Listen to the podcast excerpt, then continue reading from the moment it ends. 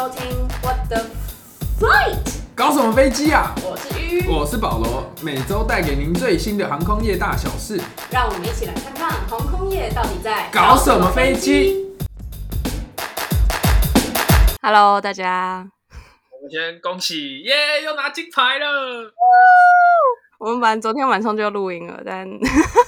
但我们一致认同，就是奥运重要，录音我们对缓缓。对，所以昨天先就是看完我们的拔杯羚羊对配，然后，然后我们就期待一下，就是可不可以明天上架的时候再拿一面金牌？对，今哎今天晚上应该就有可能了吧？对啊，今天晚上就知道了。只是我们、哦我们那个时候还那个时候我们明天上架的时候就是没有录到嘛，所以就是希望对，明天上架的时候 已经确定就是拿到金牌。是的，还不止一面，希望啊。对，恭喜，我们期待期待。然后昨天其实就有一些选手就是已经回到台湾了，就是因为他们冬奥，他们冬奥超酷的，就是你没有比赛，你一天就可以就要滚，就是真的哦哦，所以你说对。Visa 哦，像那个我们的国民新男神，对，所以他们他们有些，他们不是有人说就是就是那个詹家姐妹花就是输球，他们就说他们是一日游，因为他们输球隔天就要回来。就他们他们是真正的一日游，因为他们疫情的关系，所以所以就是有这个规定。他们不是还哎，他们他们我忘记他们是去的时候还是回来？哎，去的时候是搭长哎搭华华华航对，然后被搭骂爆，被骂然后回来回来的时候是搭长荣，因为有些选手本来的赞助商就是长荣。对，就可以看到长荣很就是最近一直在 po 就是帮选手加油的的宣传这样，对，就是搭搭长荣的时候，不知道有没有特别注意到，就是他在驾驶舱的后面会贴一个银色，然后一圈的贴纸，嗯，就是那就是外面的涂装，我对外面的涂装，那个就是我们今天的主题，就是航空联盟。对，就如果大家有搭过华航的话，他上机的话一定会说什么欢迎搭乘什么天河哎。让我让我讲，让我讲好，好，你讲，欢迎搭乘天河联盟，哎，是天河联盟吗？天河联盟，想讲再一次再一次，再一次再一次，好，欢迎搭乘天河联盟成员中华航空，中华航空公司。反正就差不多这样啦。然后我们今天就来讲讲，就是这个航空联盟到底是什么？对，但是这个有点有点有点复杂，就是我们先举几个例子，就像是澳洲航空，它是在环宇一家，诶，一开始先细数一下，就有哪哪三个，就是现在航空公司之间最大的联盟。好，我们就先从最大的开始讲，最大的就是星空联盟，这应该大家比较常听到。然后比较有名的航空公司有像长荣啊、汉莎啊、联合啊、ANA 啊，一大堆，就是基本上感觉就是最大的航空公司都在里面。因为它它其实是也是最早创立，它一九九七年就创了，虽然还是比我们小一点的，但是它现在是就航空公司数量而言是最大的联盟，总共有二十六间的会员，然后它的航网最。就是就目前而言，航网是最缜密的。然后，因为它就是航新呃航空公司数量多嘛，所以它其实覆盖五大洲的，就是密度都蛮高。除了刚刚有说的二十六个成员成员航空公司之外，它其实还有四十个附属会员，但这四十个比较多都是刚刚我们讲的那几，就是比较主流，我们看听听过的航空公司的那种子公司，像立荣就是比较对对对对这种感觉。再来第二大的呢是天河联盟，天河联盟是我刚大家应该刚讲的，对，Sky Team，然后它是两千年创，它是最最年轻的一个组织，然后现在有二十个成员航空，是第二大的，然后而且它是唯一一个就是有。也有，因为它应该怎么讲？这个联盟他们最主要其实应该是就旅客而言，旅客面而言。可是天河联盟它比较酷的是，它是有包含 cargo 的部分。所以它是有一个 Sky Team Cargo 的这个，所以他们的这个货运部分也是可以互通的。然后那成员有谁呢？就是我们家的华航啊，然后美国的 Delta，然后欧洲的法国航空，然后 KLM，然后大韩航空、越南航空，然后中国还有中国东方航空。所以其实也是非常非常多，而且都是就是前一二大的，就不是星空联盟，就是天河联盟。对，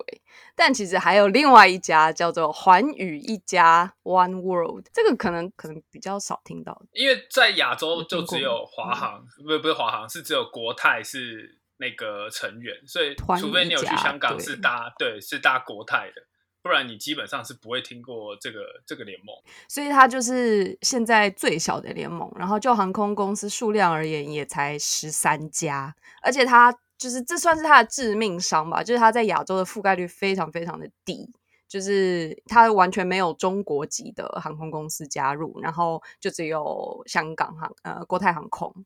然后其他亚洲的可能就只有马航比较知名，还有日本航空。然后其他欧美的话就是美国航空，然后英国航空、澳航，然后卡达航空。所以他们就是比较像是自己的小世界就对了。对对，所以就旅客数而言呢，星空联盟当然是最大的啦。他们在二零一九年的时候，大概有七百二十个 million，百万、千万、亿，这样是亿，是不是？七百二十个 million，对，对，大概有七点二亿的旅客数。然后，哎，哦，不是哦，它不是最大，它是第二名，是天河联盟才是第一名。但是就旅客数而言，它有七点三亿，然后星空联盟七点二亿，然后环宇一家只有五点二亿。差这么多，差了很多哎、差两亿多。对啊，可是哎，可是如果就航空公司数量而言，星空联盟是环宇一家的 double，欸可是他的 passenger number 也没有到。但是好，先讲完这个这个这个联三大航空联盟，但大家应该都听过，可是这个联盟到底可以干嘛呢？就是我们仔细的查了一下，因为我们还是觉得有点复杂，就是好像网络上没有一个就是很很很仔细来研究说这个到底在干嘛的，所以就是因为台湾的台湾的，因为台湾的主要研究还是会研，大家还是会告诉你说，华航的会员卡或者是长荣的会员卡就仅此而已，最多最多可能就是非日本的，会跟你说哪个会员卡比较好，不会像这种就是全世界范围的航空联盟会有比较多的资讯这样。但其实我也觉得蛮妙的，也是因为台湾人出国就是比较不会去那种就是非洲华航跟长荣有飞的航点以外的地方，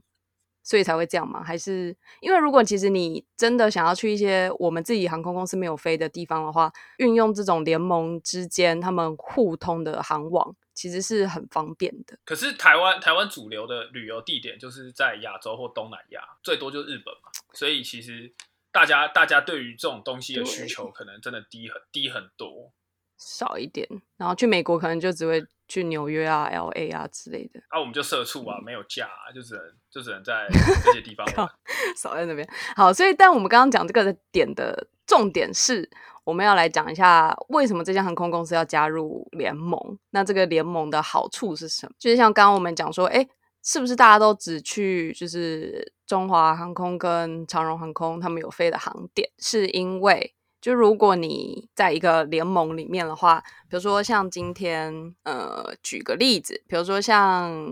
比如说今天，因为长荣在呃欧洲的航点比较少，然后比如说今天我想要去慕尼黑，好了，假设。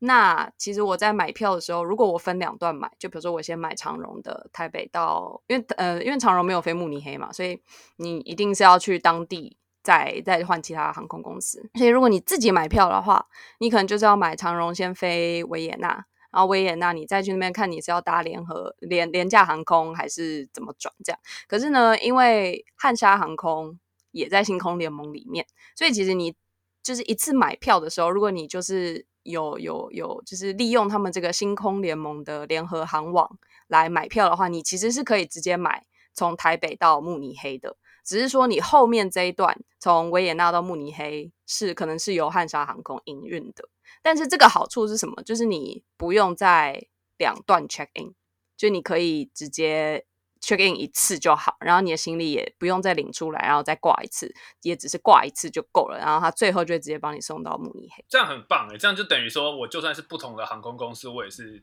有点像是同一家直接转机的感觉。都连在一起，只是搭的那个 搭的飞机的外面涂装长得不一样而已。可是到底为什么台华航跟长荣直飞欧洲都是直飞维也纳？维也纳到底有什么魅力？台湾人有这么爱音乐吗？应该是维也纳，可能是它的机场的时间带好拿，这个我不确定。可是我在想啦，有可能时间带好哦，有有而且又是。对，然后又是算是在欧洲中部，就是你要去哪里都算是蛮方便的。然后第二个很第二个比较实用一点，就是机场贵宾室的共用，就是因为像就以桃机为例的话，桃机的机场可能贵宾室就主要就是华航或者是长荣之类的。那如果如果国外的航空公司要有台湾的一些贵宾室要使用的话，就可以用利用这种方式，在不同机场获得贵宾室。像长荣，长荣就因为星空联盟在 L A 机场也有贵宾室，就是很漂亮的那一个。所以他们就也可以通用这样。对，这超棒的。不然其实贵宾室的就超棒。不然其实其实航空公司是要自己去每一个他觉得重要的航点的机场去自己盖自己的贵宾室，这样其实蛮花钱又耗时的，我觉得。我觉得花钱倒是其，不是那个盖倒是其次，你之后要去营运啊，要提供服务，这个才是最麻烦。因为万一你都没有用，你就是空烧钱。对啊，然后你每扩一个点就要去盖一个地方，其实蛮不划算的。再来要讲的就是优先登机，还有额外的行李额度。这个其实就是应该说，你如果是某一家航空公司的那种 frequent flyer 叫什么？呃，常飞行常客的话，其实应该就是会有这个这个这个福利啦。但如果但现在有联盟的好处就是，比如说你在长荣基点，你积得很高，然后你今天去汉莎航空，你去搭汉莎航空，你也是可以享有同样的福利，就还不错。就复利效应，你在一家航空公司累积之后，就有一大堆点数可以随便你花，这样好爽。可是只是说你你可能就旅客面而言，好像没有，就是无痛无感嘛，就觉得哎、诶我这样就是都通用蛮好的。可是其实私底下听说啦，航空公司是要互相付费，就是可能每一个月或是每一年要结算一次，说哎、你你的旅客拿了你的点数来我这边换多少次或者什么之类的，他们会有一个就是还要再再去算钱的那个。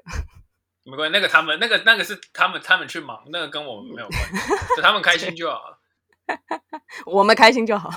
对对对，我们开心就好。再来要讲一个是资源共用的部分，其实这个这个也蛮像刚刚讲机场贵宾是共用的，就是因为他们其实每到飞到一个地方，就是也是要在机场，就是跟当地的地理地勤地地勤代理单位，就是去接洽啊什么之类的，然后可能有时候会有一些维修，然后设备的使用，那所以他们加入联盟之后，他们都是可以共用的，就通用的。然后比如说像地勤，然后就是也是可以通用，然后或者是像一些定位系统，因为他们其实就是要把互相的航网都嵌在自己的定位系统里面嘛，这样你就是定位的时候才可以一票就抓到就是其他航空公司的票，所以他们这个共用定位系统才可以让我们像我们刚刚讲的，就是我可以直接订一票，我就直接从台北飞到慕尼黑，所以也是很多减低成本的配波这样。然后资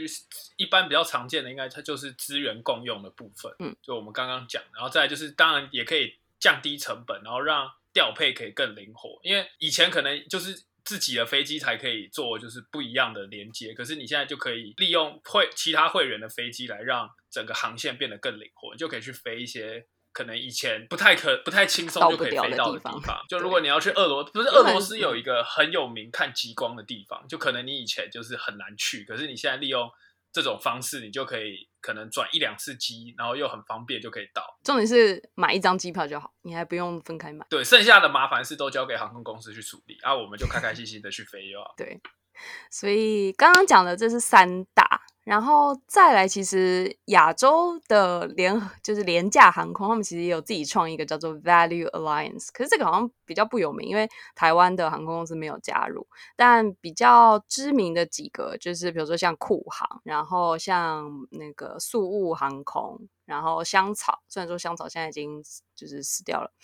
但是他们前阵子就是蛮有名的，然后他们总共加起来的航点大概有一百六十个耶，我觉得蛮厉害，就是在全亚洲是在那还不错，就应该是东南亚那边特别多。就如果你跟我一样是东南亚海岛控的话，可能对就是感觉会很开心好像感觉要研究一下这个东西，我不知道。不过这样子一讲，好像我应该要去研究一下。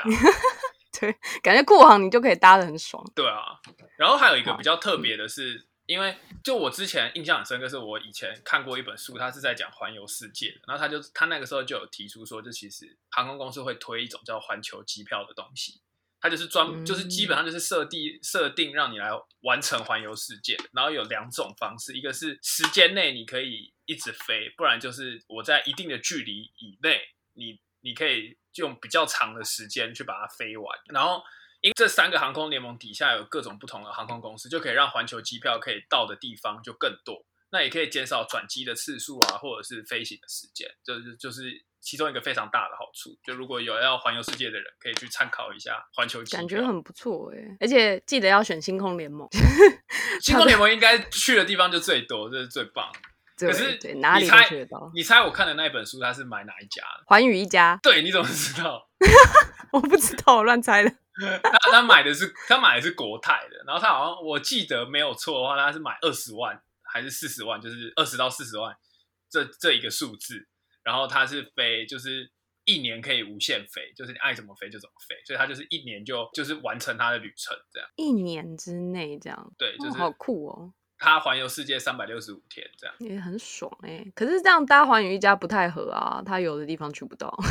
可是他蛮酷，因为他都是去那种大城，他是。可能是主要是以大都市的，有点类似踩点的方式，就是我是去可能每一个州的标志性都市。那如果你是这种方式的话，我觉得你选哪一家都没差。但如果你是喜欢一些奇奇怪怪地方呢，就像是你比如说你要去什么阿根廷最最南端去去搭破冰船之类的，那你可能就会需要就是比较比较特别，就是可能是星空联盟或天河联盟这种航点航点比较缜密的联盟。不然，寰宇一家就没有没有在南美啊，那你去了，你也没有办法，对你也没有办法飞到那边。去年以前还可以，哎，去年还前年，但因为现在就是南美最大一间 Latam，就是我不知道它中文翻什么，就是反正它退出了寰宇一家，所以现在他们在南美其实就是完全没有完全没有什么覆盖，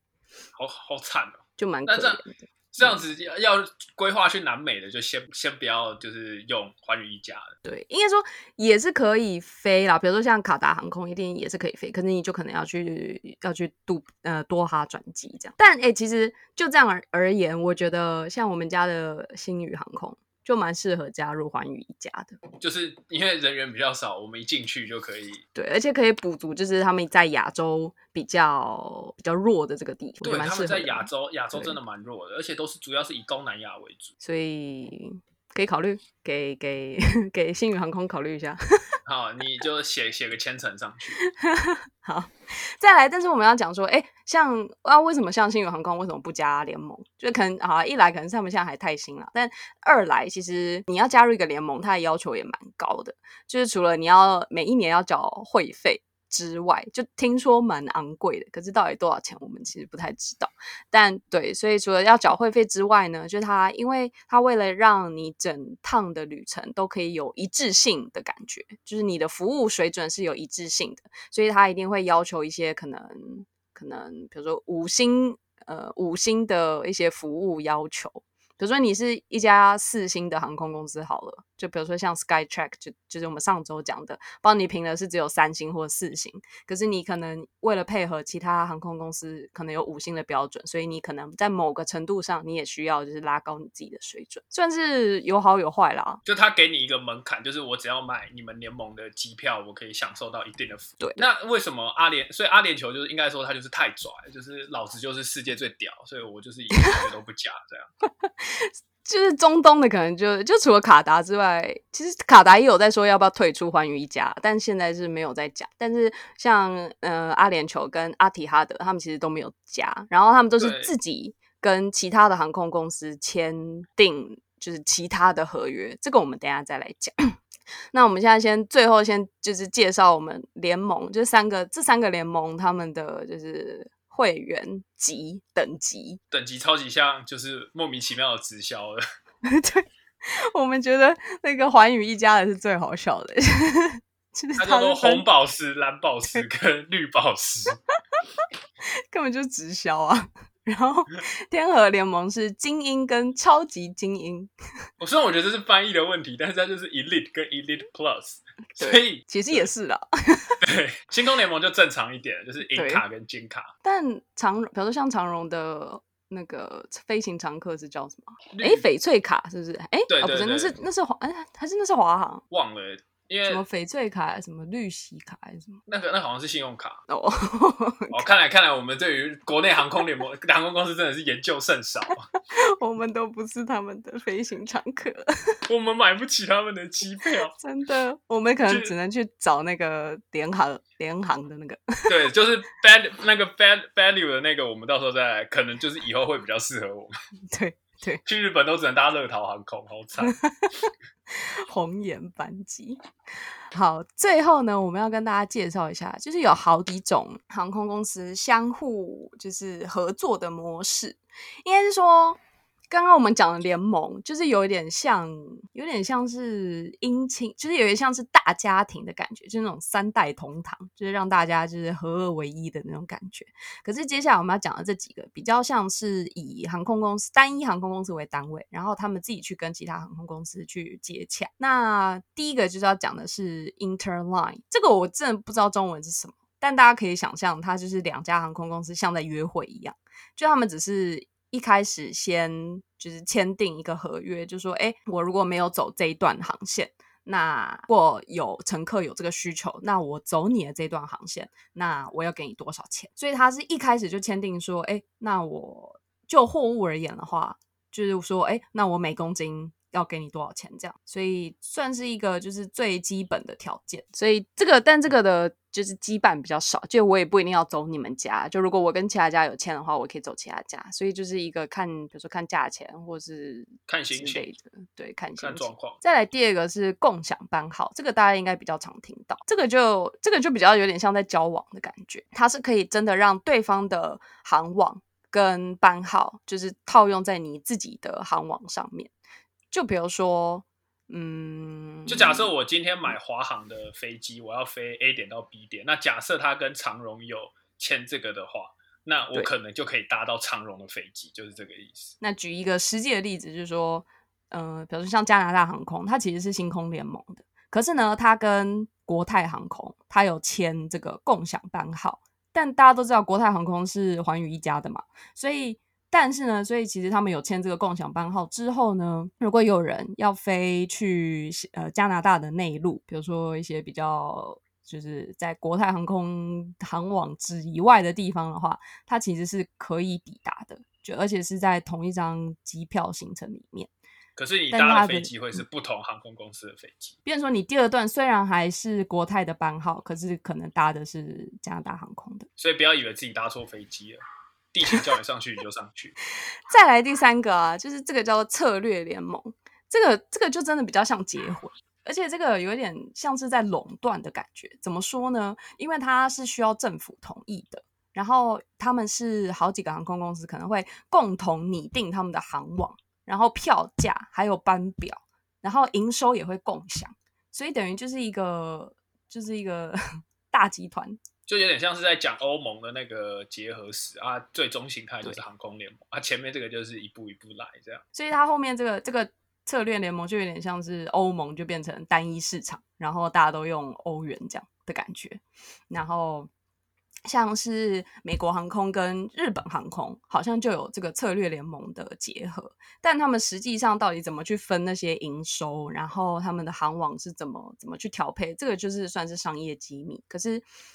就是我觉得算是有好有坏啦。但坏的地方就是说，因为他们已经合而为一了，所以就有可能竞争就减少了，就是等于竞就没有竞争者了嘛，因为他们就变成 就把竞争者娶回家的感觉，把坏人就可以就可以直接垄断市场。对对，所以票价爱怎么喊就是他们自己喊这样。那日本航空在日本到底算是够大的航空公司，还是小的航空公司？你说日航吗？日航很大啊。你说该跟 ANA 比吗？就是在日本最大的到底是哪一家？嗯，应该说日本航空是比较有历史性，就是比较比较像我们的华航的感觉。然后 ANA 就是有点像长荣，就是比较新开的，但是后来也做的很大，就对了。竞争力也蛮大的。我后来发现，大家就是如果要形容一个你不知道国家的航空公司，然后大家都会用那家航空公司就有点像是台湾的华航，然后另一家就会有点像台湾的长荣这样的方式来形容，然后大家都听得懂。因为哎、但其实长荣跟华航到底有什么区别？其实其实我也不知道。有啊，就是华航就是是政府去支持下成立的，然后它当然就是最早的。哦，那再所以就是有一种代表国家的感觉，这样。对，然后再来第二个第二个成立的就会是民营的，然后也是可能算是民营里面最大的，那就会是长荣。那以后要怎么去形容新宇？新宇就会新宇就不会在这个讨论范围里，就是你要就像就像我就像就像我之前问别人说大韩航空跟韩亚航空到底差在哪，那他们的讲法也是、嗯。哦，大韩就有点像是华航，韩亚就有点像是长荣，但是新宇新宇因为可能现在目前太小了，所以大家不会把它列入那个考量中，哎，它就是它有点像台湾的新宇，然后就可能是呃他们可能有有。原本韩亚的董事长，然后呢，出因为家族自己跳出来开。对，然后然后就就是那就就可以说它是有点像是台湾的新宇，可是应该说，可能一个国家内有两家主要的航空公司就已经蛮多的了，然后台湾竟然有就是到三家，就是可是星宇目前还不算是主流的航空公司吧就是如果你要去比机队大小，还是航点，还是营收的话，应该都还是差很多。嗯，他们的竞争也绝对不是在国内啊，他们一定也是去飞外国外国的客户啊，所以其实他们开心就好了。他们的那个竞争范围不是我们可以决定。对而且不过现在蛮蛮有趣的点是，比如像韩国的大韩跟韩亚，就是他们要合并了嘛，就是大韩要把韩雅买下来，可是就是还把韩雅买下来之后呢，韩雅的这个名字就会消失，就以后全部都并入，都只叫大韩，所以就变成说他们只剩下一个了。所以就是国泰航空是比较有良心的，因为它不是并购那个港龙，它是叫做什么国泰港龙航空。等于就是只是把它的名字改一点点，但是对对，就让让你知道说它被国泰买下来，可是港龙这个名字还在，不过现在也不在了。可怜哦。好，这周的节目就到这里，呃，如果喜欢我们的节目，记得帮我们评五分好评，然后记得留言、分享、按赞，好，大家拜拜。拜拜。